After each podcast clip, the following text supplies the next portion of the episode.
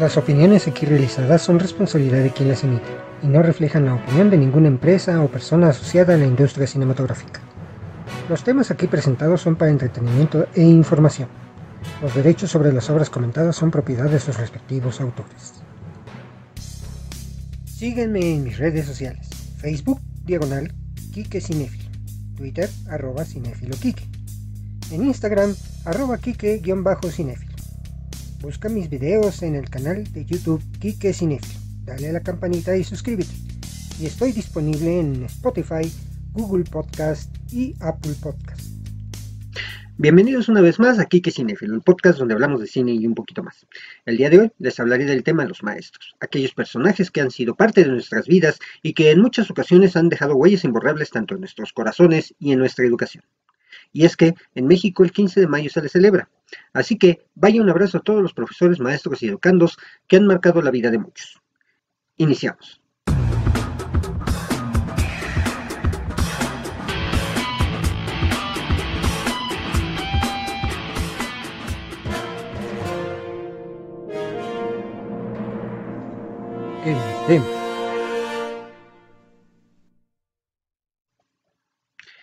Una vez al año, los mexicanos celebran a sus maestros. Así lo han hecho desde 1918, año en que se celebró por primera vez el Día del Maestro el 15 de mayo en México. La fecha había sido elegida un año antes, cuando en el Congreso un grupo de legisladores comenzó a discutir la idea de homenajear al magisterio de nuestro país. Fueron los diputados Benito Ramírez por Veracruz y Enrique Viesca Lobatón por Coahuila quienes presentaron el 27 de septiembre de 1917 en el Pleno del Constituyente, que unos meses atrás había aprobado la Constitución, un proyecto para la celebración a los maestros.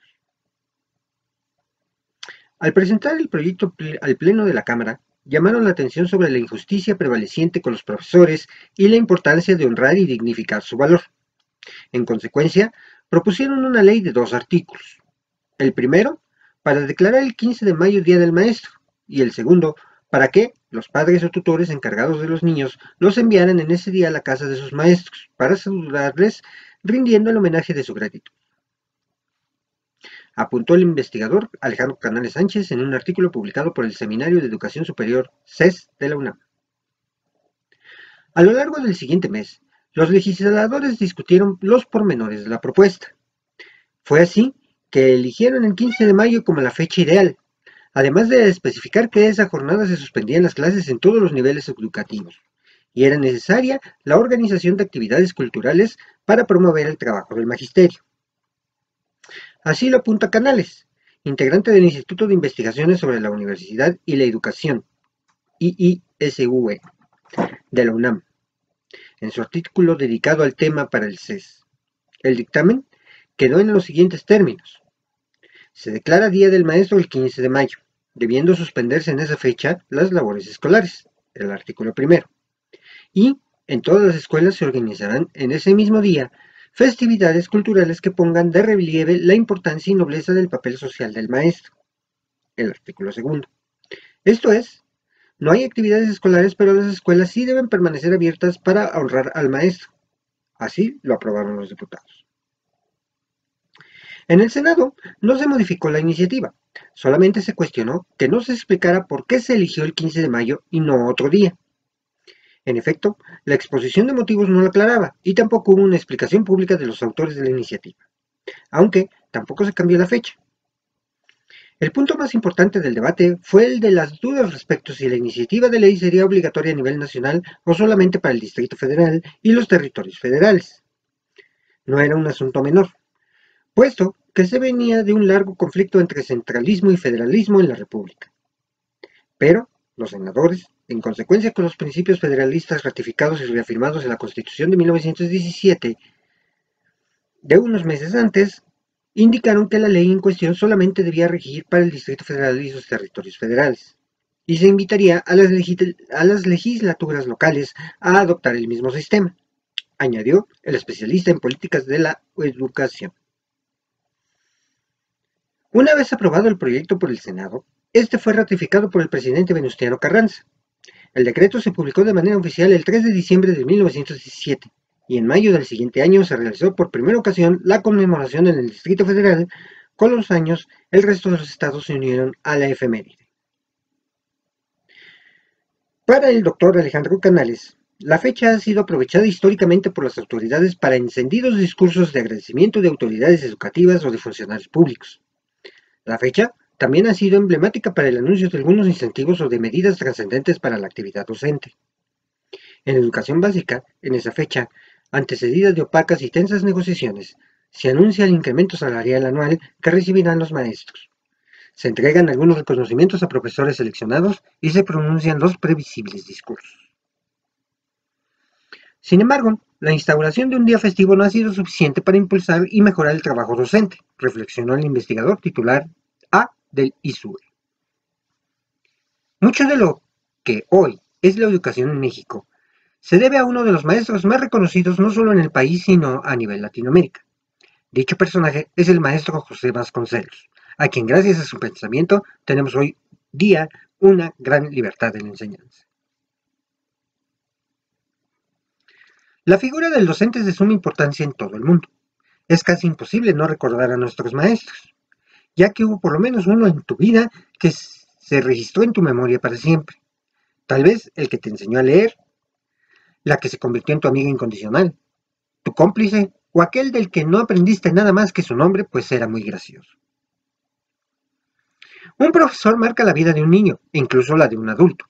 Para bien o para mal, se convierte en referente necesario cuando se trata de hablar de educación. Y estas historias de maestros y alumnos, el cine las plasma en la pantalla. Para celebrar el Día del Maestro en México les he preparado una selección de pelis para festejar a aquellos personajes que incansablemente se encargaron de que aprendieras a leer, a tocar la flauta, a razonar, entre otra infinidad de enseñanzas de la vida. En el cine mexicano existen algunas cintas donde los maestros han tenido gran importancia en su historia. Les daré tres películas muy importantes a nivel del cine mexicano y también les daré tres películas muy importantes a nivel hollywoodense, donde el maestro es protagonista. La primera película de la que les hablaré es La Palomilla al Rescate. Esta película del año 1976 es dirigida por Héctor Ortega con un guion realizado por Estela Matute, Jorge Alberto Lozoya, Manuel Rodríguez Angenjo. Su reparto está conformado por Héctor Suárez, Evita Muñoz Chachita, Ofelia Medina, Alfonso Arau, Héctor Bonilla, Carmen Salinas, Héctor Ortega, Dolores Beristain, Alfonso Sayas, José Suárez, Mario Luis Alcalá, Ignacio de Rubín y Juan Cristián Ortega. En esta película, Ofelia Medina interpreta a la maestra Elisa, que ayuda a un grupo de niños a solucionar el secuestro de dos con la ayuda de un can. La actuación del la fue muy bien recibida por el magisterio de aquel momento. La siguiente película de la que les hablaré es El estudiante. El estudiante es una película mexicana dramática de 2009, la primera del director Roberto Giraud. Esta película marcó el inicio de la carrera de este cineasta y le dio entrada a dirigir más películas. Chano, quien es interpretado por Jorge Labat, es un viejo que ya ha vivido su vida. Tiene todo lo que una persona puede desear, familia, una cariñosa esposa y la posibilidad de vivir retirado tranquilamente. Pero le surgen repetidamente los deseos de ingresar a la universidad. Ya ahí vivirá los choques generacionales y se relacionará con varios jóvenes. A partir de ese día, sus vidas cambiarán por completo. El reparto de esta película está conformado por Jorge Labat como Chano Antunes, Norman Nazareno como Alicia, Cristina Obregón como Carmen, Pablo Cruz Guerrero como Santiago, Xiusana Meliquian como Alejandra, José Luis, Jorge Luis Moreno como Marcelo, Cuauhtémoc Tuque como Eduardo, Daniel Martínez como Héctor, Roxana Ramírez Romero como Sofía, Silvia Santoyo como Lucía, Luis Gabriel López como Jorge, Sofía Tuache como Matilde, Fernando Estrada como Álvaro y José, Luis, perdón, José Carlos Ruiz como Don Pedro. La siguiente película de la que les hablaré es Simitri. Simitri es una película mexicana de 1960 del género dramático, dirigida por Emilio Gómez Muriel, también coautor del guion. Don Cipriano es un maestro casi ciego gruñón, pero muy dedicado y con buen corazón que tiene que lidiar con un grupo de alumnos traviesos y difíciles. Un día, uno de ellos, Simitrio, tiene que salir de urgencia del pueblo junto con sus padres sin que le dé tiempo de avisar a la escuela. por lo que sus padres le encargan a un compañero, Luis Ángel, que avise al maestro Cipriano. Por supuesto, nadie lo hace y los alumnos se encargan de jugarle infinidad de bromas y travesuras en nombre de Simitri, a un pobre maestro, viejo y casi ciego. El reparto de esta película lo conforman José Elías Moreno como don Cipriano,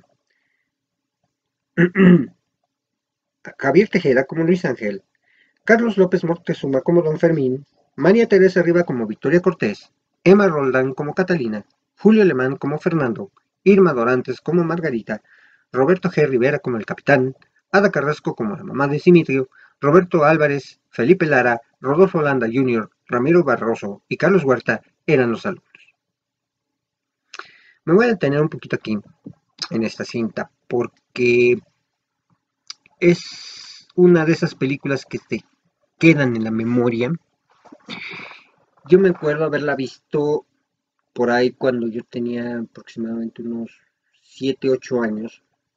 En aquel entonces era común ver ese tipo de películas en, las tardes, después del noticiario de, de, mediodía, de las 2 de la tarde, que presentaban en el Canal 2. Eh, y una de las que curiosamente repetían mucho era Simétrico. Tiene muchos años que no la veo en la televisión. Esta película está disponible en Claro Video. Este, pero siempre la he considerado como una de las películas más tristes que he visto. Sobre todo por el, por el contexto que, que refleja esta película. Eh, la falta de respeto a los maestros. Había una etapa también este, que eh, estamos hablando que esa película fue en 1960, cuando empezó eh, todo aquel rollo de la liberación y que el pensamiento libre y, que el comunismo y todo esto influenciado por pues, el choque de culturas en el que estábamos inmersos entre los Estados Unidos y la Unión Soviética pues eso también afectaba a los países latinoamericanos, que también en muchas partes de, nuestro continente pues ya había dictaduras, en Chile, en Argentina, en Uruguay. Entonces, eh, ese contexto se refleja en, el guion de esta película Simitrium, porque se le, se le faltaba totalmente el, respeto al maestro. Eh, y también, bueno, pues digamos que es bullying contra una persona de edad avanzada y aparte discapacitada. Eh, vemos las condiciones en que seguramente no estaban muy lejos de, ser ciertas, lo que reflejaba la película, que tenían los profesores, y pues y, eh, cómo estaba la, educación en ese momento. Hay que recordar que, bueno, México entre los años eh, digamos, 45 finales de la guerra, de la Segunda Guerra Mundial y hasta por ahí de los del 1977, eh, estamos hablando de casi 32 años, donde México empezó a resurgir industrial y económicamente.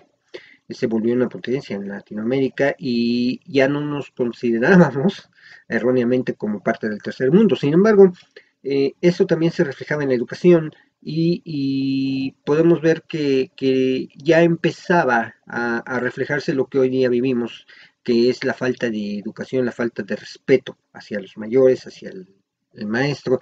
El maestro siempre ha sido como la figura autoridad, de autoridad después de los padres para los, para los menores de edad. Entonces, mm, creo yo que esta película, si ustedes si no la han visto, les recomiendo que la vean. Si ya la vieron, vuelvan a ver, analícenla, porque realmente eh, esta película Simitrio nos lleva y nos sumerge al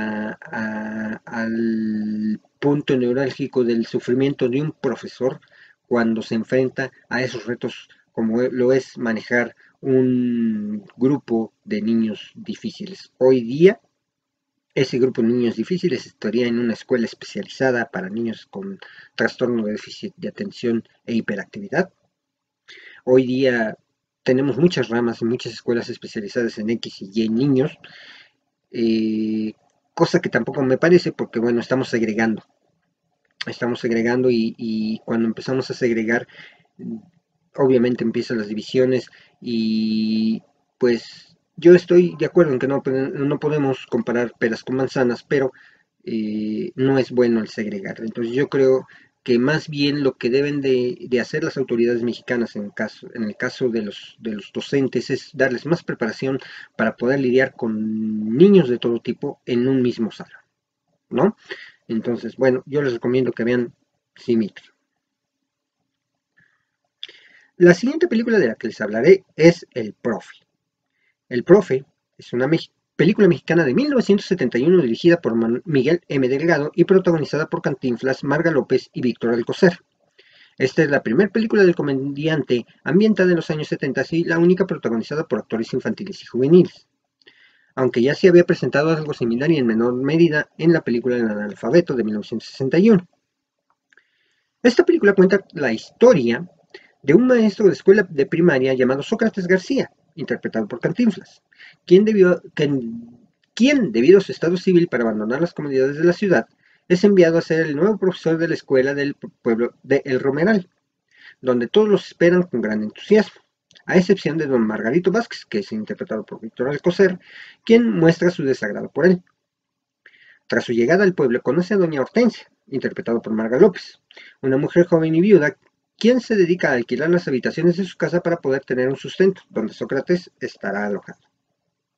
Las cosas se complican cuando Sócrates se da cuenta de que la escuela está abandonada y deteriorada, y sus conocidos alumnos, Carmelo, Fermín, Martín y Felipe, no asisten a la misma.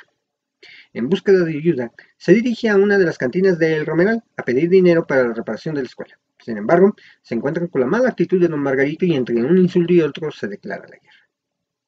Empiezan las clases y es de esperar que los niños no las tomen en serio o al profesor Sócrates, pero este hace lo posible por ganárselos y juntan dinero para reparar la escuela. Entre tanto, algunas de las autoridades del pueblo le muestran al profesor Sócrates su auténtica preocupación por la rivalidad entre él y don Margarito, pues nada bueno auguran de, de este dicho pleito. Hortensia es una de las personas que se lo comunica. Es aquí cuando se empieza a ver que su relación con el profesor podría ser más que una amistad. Gracias a que el profesor Sócrates cree que la educación de la infancia no solo viene de la escuela, sino también de la casa, comienza a familiarizarse con los niños y sus problemas. Así que no duda en dar cátedras sobre el bien y el mal en las familias del pueblo. Mientras que el profesor Sócrates continúa creando, continúa creando una relación con doña Hortensia, uno de sus alumnos, Fermín, le avisa que la escuela que habían instalado en el bosque está en llamas. Sócrates y Hortensia se dirigen al lugar, pero llegan demasiado tarde. Don Zenaido, quien es responsable del incendio, se da cuenta de que su intento por correr al profesor del pueblo ha sido en vano, pues sus estudiantes siguen acudiendo a clases aunque ya no tengan una escuela improvisada. Al saber que al día siguiente llegará el gobernador, el profesor Sócrates se anima, pues será entonces cuando pueda comunicarle directamente todos los males que aquejan al pueblo. Mientras que don Margarito comienza a crear un plan para hacer desaparecer al profesor, pues sigue representando una amenaza para él y sus intereses. El profesor Sócrates y doña Hortensia se encuentran cenando cuando el profesor decide ir a buscar al padre Gonzalo, para asegurar que conocerá personalmente al gobernador. No obstante, Sócrates no puede anticipar ya que se encuentra secuestrado para evitar el esperado encuentro con el gobernador. Al día siguiente, los niños están buscando a su profesor, pero no hay pistas de dónde podría estar. Mientras que los cómplices de don Margarito le comunican a Hortensia y al padre González que Sócrates se encuentra bien, pero que no pueden comunicarlo a toda la gente del Romeral, con lo que no cuentan es que los niños encuentran al profesor y derrotan a los malhechores. El profesor Sócrates alcanza al gobernador a quien le cuenta todas las barbaridades y delitos que ha cometido don Margarito durante su estadía. Quitar terrenos a los habitantes del Romeral y corromper y sabotear la educación de la niñez al sobornar a don Zenaido para que convirtiera la escuela en cantina. El gobernador le da las gracias al profesor Sócrates y le concede el único pedido que él mismo quiere, tener una nueva escuela. Así que finalmente el profesor Sócrates logra su cometido con la educación de los niños y con el amor, pues él y Hortensia se vuelven pareja mientras que sus discípulos cantan muy felizmente. Y sí, como bien dice el relato de esta, de esta película al inicio, mm, es eh, la primera ambientada en los años 1970 eh, y hubo una seguidilla de, de películas que llevaban un mensaje muy sutil, pero muy duro políticamente hablando. Está el profe, está eh, eh, no me acuerdo cómo se llama, la del doctor, la del doctor, este, está también la de El Barrendero, que fue la última, este, está el Padrecito también, eh, en fin, esa etapa de películas desde los años 70, finales de a mediados de los 80, donde ya dejó de filmar Mario Moreno Cantinflas, llevaban un, muy fuerte contenido político.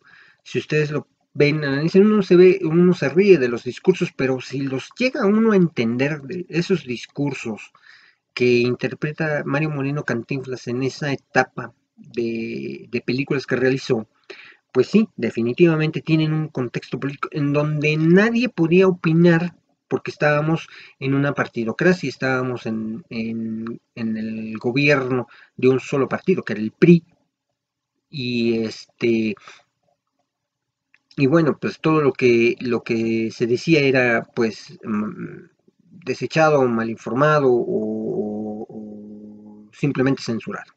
Entonces, eh, como les digo, esas películas tienen ese mensaje sutil pero muy fuerte. Hay que entender lo que dice Mario Moreno Cantinflas, tratando de no decir nada, pero lo decía ahí muy bien. Entonces, yo les recomiendo que vean este, el profe, el señor doctor, ya me acordé, el señor doctor, el profe, este, el, el, padrecito y, todas esas, les digo, todas esas películas que, que hizo él entre los años 70 y, y mediados de los 80 que, les digo tienen un, contexto social muy importante. Entonces yo les recomiendo que vean esta película del profe y las demás. ¿Sale? Ahora me voy a adentrar un poco en las en las tres películas que para mí son las mejores eh, a nivel hollywoodense y que este, son muy importantes para para mí en este sentido y que reflejan la lucha de los profesores. Y hay una en particular que les, con la que voy a iniciar en esta, en esta parte que se llama To Serve with Love. En España se le conoció como La rebelión en las aulas y en Hispanoamérica como Al maestro con cariño. Esta película es una película británica de 1967 dirigida por James Clavell y protagonizada por Cine Potier. Esta esta película está basada en la novela To Serve With Love de E.R. Braithwaite. El argumento se desarrolla en torno a las relaciones sociales e interraciales en una escuela pública de un barrio de clase baja del East End de Londres. La canción principal de la película To Serve With Love, interpretada por la cantante Lulu, alcanzó el sitial número uno de las carteleras musicales estadounidenses y fue considerada canción del año, según la revista Billboard de 1967. Además, la película ocupa el puesto 27 de la lista de Entertainment Weekly como de las 50 mejores películas de escuela.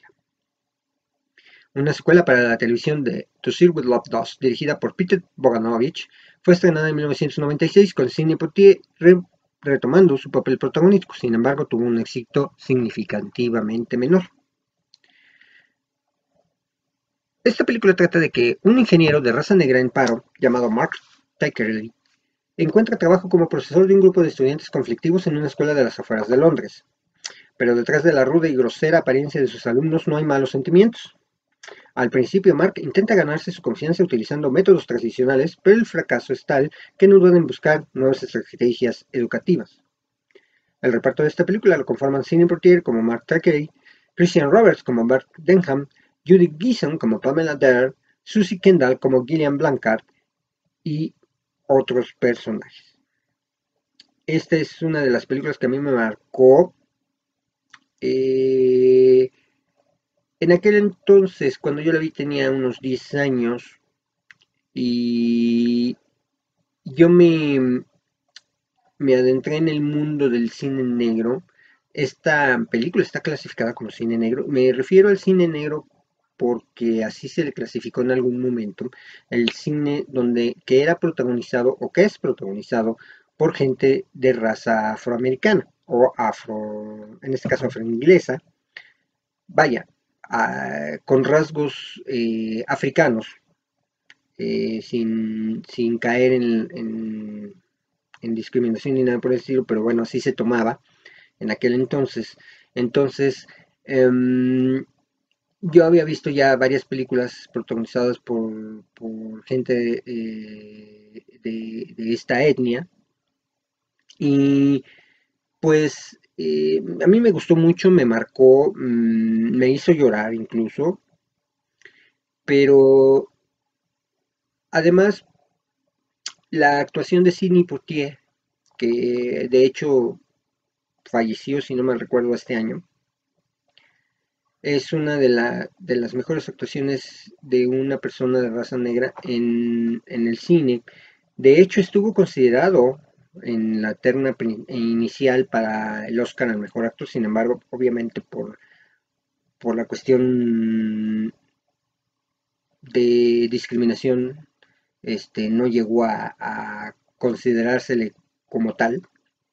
Sin embargo, bueno, pues creo que eh, esta esta cinta es algo de lo que, pues, todo, todo joven de hoy debería de ver, porque realmente eh, están en, una, en un país como lo es Inglaterra, donde eh, pues la raza blanca es dominante, pues no se le tomaba muy en serio a aquellos eh, de diferente raza, ¿no? Entonces, eh, nos va llevando durante los 116 minutos que dura la película eh, hacia cómo un maestro tiene que lidiar con todo ese tipo de cosas para lograr su objetivo, que en este caso es dar educación a, quienes eh, le corresponde, ¿no? Entonces, yo les recomiendo mucho al maestro con cariño. Está en la plataforma Claro Video, también está en la plataforma Prime Video y eh, está en YouTube para su compra o renta. Se los recomiendo mucho porque sí, de verdad es un película. Y no va a dejar de ser otro película, ¿no? no Yo creo que de las tres que voy a hablar es la mejor. Esta película mm, lanzó al estrellato no, no lanzó el estrellato porque ya estaba consolidado, pero eh, lo afirmó en, el lugar que se ganó y me refiero al actor Robin Williams. Se trata de la película Dead Boys Society. La Sociedad de los Poetas Muertos, o en España el Club de los Poetas Muertos, es una película del año 1989 dirigida por Peter Weir, con guion de Tom Shulman y protagonizada por Robin Williams narra el encuentro de un profesor de literatura con un grupo de alumnos durante 1959 en la Waltham Academy en Vermont, institución señera y prestigiosa. Esta película ganó un Oscar al mejor guion original en 1991. Perdón, en 1990. Y en 1991 se publicó la adaptación del guion original en forma de novela escrita por la editora Nancy H. Kleinbaum. Ha llegado un nuevo año en la elitista y conservadora escuela Walton, donde aparece un nuevo profesor, John Keating, mientras esperan la presentación del nuevo profesor. Este les pide que salgan del aula y en el pasillo cita un poema que Walt Whitman dedicó al presidente Abraham Lincoln. Esa frase maravillosa de, oh, capitán, mi capitán. Poco después se refiere a la clase ni un alumno de primera generación e indica que no ha comprendido el concepto de carpe diem y que ahora, desde el más allá, pide a los nuevos alumnos que no pierdan lo que nunca podrán recuperar, el tiempo. En la clase, el profesor les pide que miren el cuadro de coordenadas que la introducción del libro utiliza para definir la poesía, y lo llama basura. Y les dice que arranquen esa página porque su concepción de la poesía es que no tiene estructura ni reglas. Se trata de crear y pensar en algo, darle el énfasis que necesita y romper el molde. Ante esta introducción, los cuatro amigos muestran interés en averiguar quién es su extraño profesor y a través de su anuario averiguan que formaba parte de la Sociedad de los Poetas Muertos. Al preguntarle a él directamente en el patio del colegio, este les explica que el grupo se reunía en la cueva que llamaban India y escribían poesía. Pensaban libremente y expresaban sus emociones a través de una verborrea que fluía como la savia de un árbol herido. Los chicos deciden crear un nuevo club de poetas muertos. Perdón y liderados por Nell Perry, se escapan una noche a la cueva e inician un ritual. Uno que se refleja en el hecho de que la cueva está libre de los prejuicios de la sociedad y no hay nadie que los oprima. Les comienza a gustar la poesía y continúan reuniéndose en la cueva. Neil Perry, que siempre ha querido ser actor y que ha permanecido siempre bajo el férreo control de su padre, logra a expensas de este el papel principal en una obra de Shakespeare. El joven Todd Anderson consigue perder su timidez a través de la poesía. Knox Overstreet se declara a una joven sin importar lo que pueda pasar, mientras que Charles Dalton invita a dos chicas a la cueva y firma un artículo, rebelde, en la revista de la Academia proponiendo la entrada de las mujeres en el colegio con el Club de los Poetas Muertos. Después de todo esto, se le ocurre su seudónimo, Nuwanda. A pesar de todo, Neil no se atreve a hablar con su padre. En lugar de ello, miente al profesor y le dice que su padre parece aceptar que protagoniza el sueño de una noche de verano y aprovecha la oportunidad de ser actor. El día del estreno, sin embargo, llega su padre al teatro y después de la obra no solo le felicita, sino que le dice que lo sacará de la academia y lo mandará a una institución militar para que estudie medicina y que solo entonces podrá elegir su destino. En consecuencia decide colocar la corona que había utilizado en la obra en la ventana para suicidarse con el revólver de su padre. Ante la muerte del joven, todos sus compañeros excepto uno culpan a su padre, pero la institución decide culpar al rebelde profesor de literatura John Keating. Cuando el profesor se va, más de la mitad de sus alumnos se suben a sus bancos y dicen, oh, capitán, mi capitán. Conmovido, el profesor responde con un, gracias chicos, gracias. Eh, en esta película eh, están los protagonistas John Keating es Robin Williams, Neil Perry es Robert St. Leonard. Ah, a ver quién es Robert St. Leonard. ¿Lo conocen? Claro que lo deben de conocer.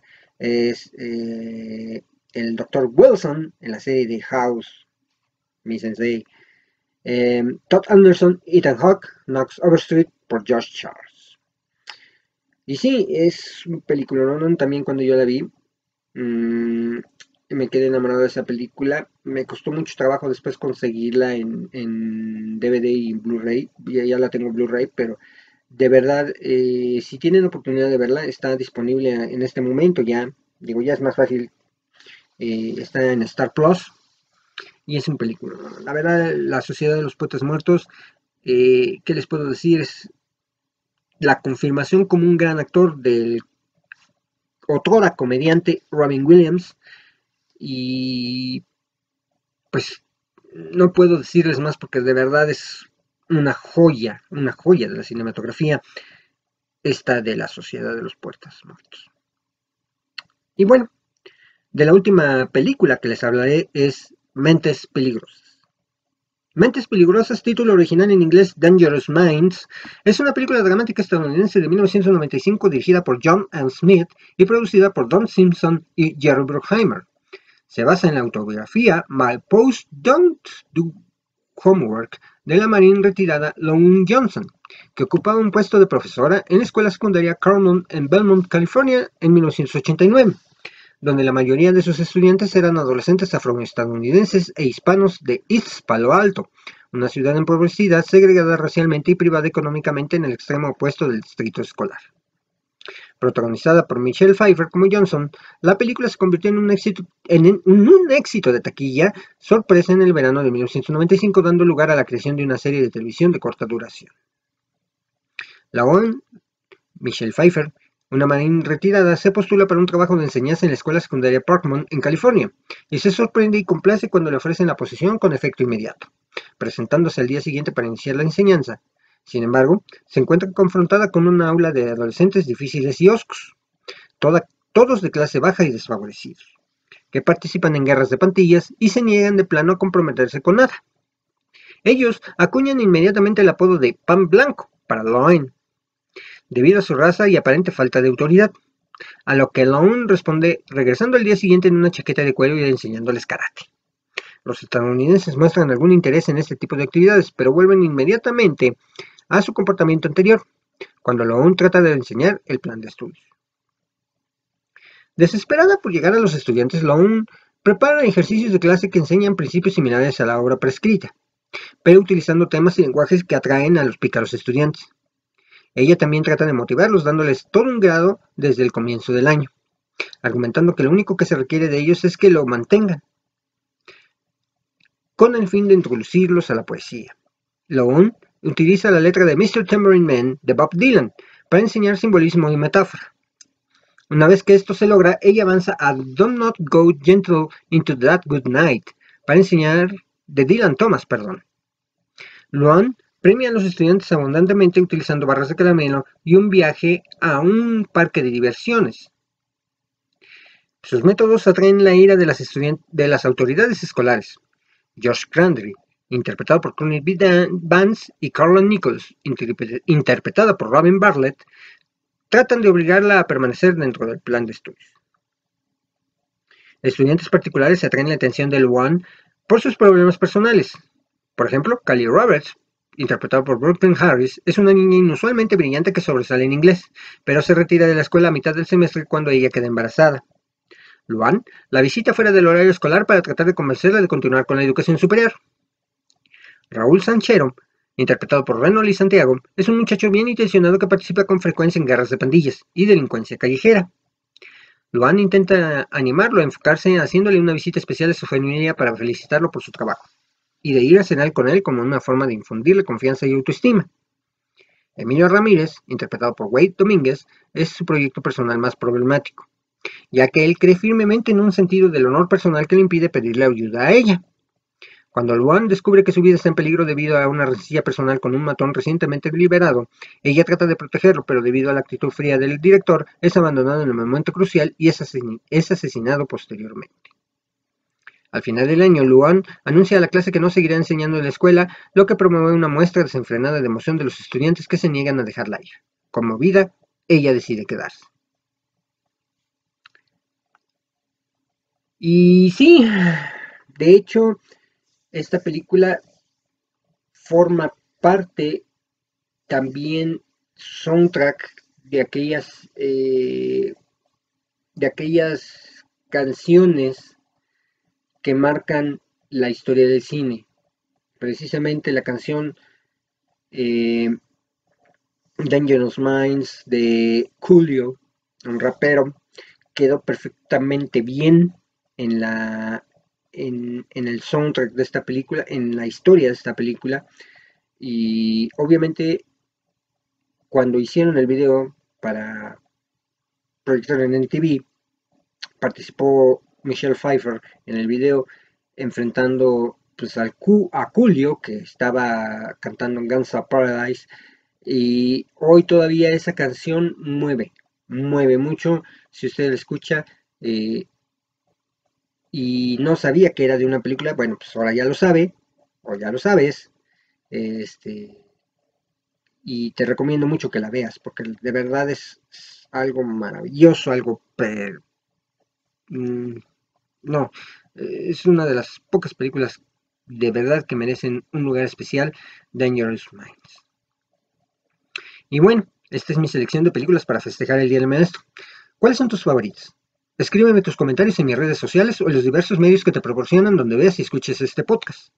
Y reitero mi agradecimiento, admiración y respeto a todos aquellos que se paran frente a un grupo de niños jóvenes y adultos a los que enseñan cosas valiosas, entienden los problemas de sus estudiantes y se apasionan por su labor. Continuamos.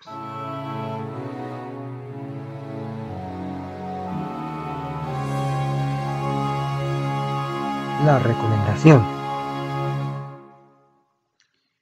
Y bien, pues llegamos a la recomendación de esta semana y esta semana les daré esta recomendación. Granizo.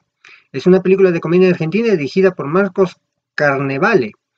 Narra la historia de un meteorólogo estrella de la televisión que se convierte en el máximo enemigo público cuando falla al no prevenir una tormenta de granizo.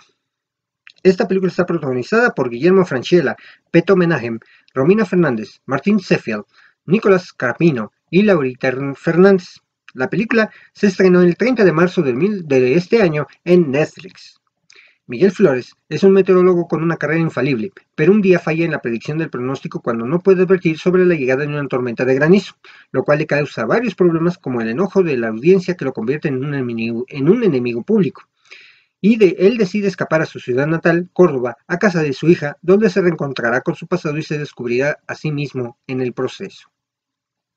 Ya la vi, es una película muy padre. Eh, voy a ser sincero, he visto muy pocas películas argentinas y han sido de años, de hace años, sobre todo aquellas películas de Sandro eh, y otras más. Pero no había visto una, una, película argentina tan entretenida como esta. La verdad está muy entretenida. No es para niños. Eh, y sí, la actuación de Guillermo Franchella, pues es muy, muy conmovedora. Y la verdad, el final que tiene esta película no tiene mamá, la verdad. Es, yo les recomiendo que la vean, está en Netflix. Y este pues, es un estreno relativamente reciente. Así que todavía tienen tiempo de disfrutarla. es una producción original. Entonces, eh, véanla, no se van a arrepentir. Continuamos.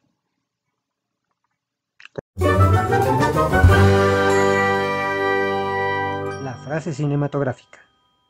Y bien, para terminar con el festejo al Día del Maestro, me referiré a una de las frases que precisamente se, se dan en la película La Sociedad de los Poetas Muertos por John Keating, interpretado por Robin Williams. La frase dice así. El día de hoy no se volverá a repetir. Vive intensamente cada instante, lo que no significa alocadamente, sino mimando cada situación, escuchando a cada compañero, intentando realizar cada sueño positivo, buscando el éxito del otro y examinándote de la asignatura fundamental, el amor, para que un día no lamentes haber malgastado egoístamente tu capacidad de amar y dar vida. Vaya frase. Y ahora sí, la próxima semana será el en vivo con mi amigo Israel Ruiz, donde platicaremos de la saga Matrix a partir de la noche, de las 8 de la noche del próximo sábado, 22, 20, 22, sí, 22 de mayo, a partir de las 8 de la noche, exclusivamente por YouTube. Después será publicado en las diferentes plataformas de audio donde escuches este programa. Eh, pero será en vivo en YouTube a partir de las 8 de la noche, así que los espero. Ahí estaré contestando pues sus dudas, sus comentarios, todo lo que quieran mencionarme, con mucho gusto estaré al pendiente. Gracias por su paciencia. Eh, espero no volverles a fallar tanto tiempo con la publicación de podcast, pero la verdad es que también entre cosas personales y, y cosas de salud, pues no me han dejado fluir como debe de ser, ¿no? Pero bueno, no es justificación, prometo ser más constante, estoy pensando en algunos cambios, e incluso ya no hacer como temporada, sino eh, ir haciendo capítulos, por ejemplo, cada 15 días para tampoco aburrirlos y, tener mejor preparados los temas. sí tomaré este descanso de la tercera para iniciar, digamos, la tercera temporada. Este, porque quiero eh, realizar algunos cambios con el fin de mejorar la presencia de este personaje, Kike Cinéfilo, ante ustedes. ¿Sale? Les agradezco infinitamente a todos. Por ahí, eh, eh, ahí tengo un usuario llamado Claymore Jason. por cierto, que me, que me ha dicho que soy malinchista. Oye, no, no soy malinchista, simplemente pues eh, yo hablo de los temas que, creo que son importantes para todos. Y bueno, todos estamos en la libertad de, eh, ver y escuchar pues lo que lo que mm, pues lo que tengamos a bien hacer, ¿no? Se llama Claymore Gray, el suscriptor que me ha, que me, que me ha estado comentando, eh, que te digo que mm, por ahí me contestó que era yo un malinchista porque quería o quiere que hable del cine de terror mexicano. Lo voy a hacer, lo voy a hacer, claro que sí. Que por qué casi no hablo del cine mexicano, pues es que realmente, y se los voy a, se los voy a hacer este partícipe cuando he investigado del cine mexicano, me ha costado muchísimo trabajo. Incluso mm, encontré muy poca información de las películas que les mencioné ah, en este episodio. La verdad es que y, no es que sea malinchista, es que de verdad hay muy poca información a veces de, del cine mexicano disponible y, pues sí tendría, para preparar un programa del cine mexicano, tendría que remitirme a alguna biblioteca o a la Cineteca Nacional, donde pudiera yo eh, hacer una investigación, y eso pues obviamente me cuesta más tiempo. Entonces yo te pido, amigo suscriptor Claymore, que pues seas paciente, lo voy a hacer, por supuesto que lo voy a hacer, no es malinchismo, como te digo, pero pues también mm, trato de pues dar a conocer de todos. He hablado del cine italiano, he hablado del, del cine francés, he hablado muy por encima, porque realmente el cine como tal, pues lo domina Estados Unidos, ¿no? Entonces, eh, pues es inevitable hablar de él. Pero voy a tratar de, de hablar más, ya hablé por ejemplo de Akira Kurosawa, por ejemplo, entonces voy a tratar de ampliar un poquito más ese espectro. Te agradezco mucho, Claymore Gray, que hayas eh, comentado eso. Lo voy a tomar muy en cuenta, de verdad, no, no estoy molesto ni nada por el estilo, al contrario, de todos los, todos los comentarios y sugerencias pues, son alimento para un servidor. Y te reitero, voy a preparar un programa regresando a la tercera temporada, hablar exclusivamente del cine de terror mexicano. ¿Sale? Y bueno, ahora sí, esto es todo por hoy. Les agradezco mucho su atención y esto fue Quique Cinefilo, el podcast donde hablamos de cine y un poquito más. Muchas gracias por su atención. Hasta pronto.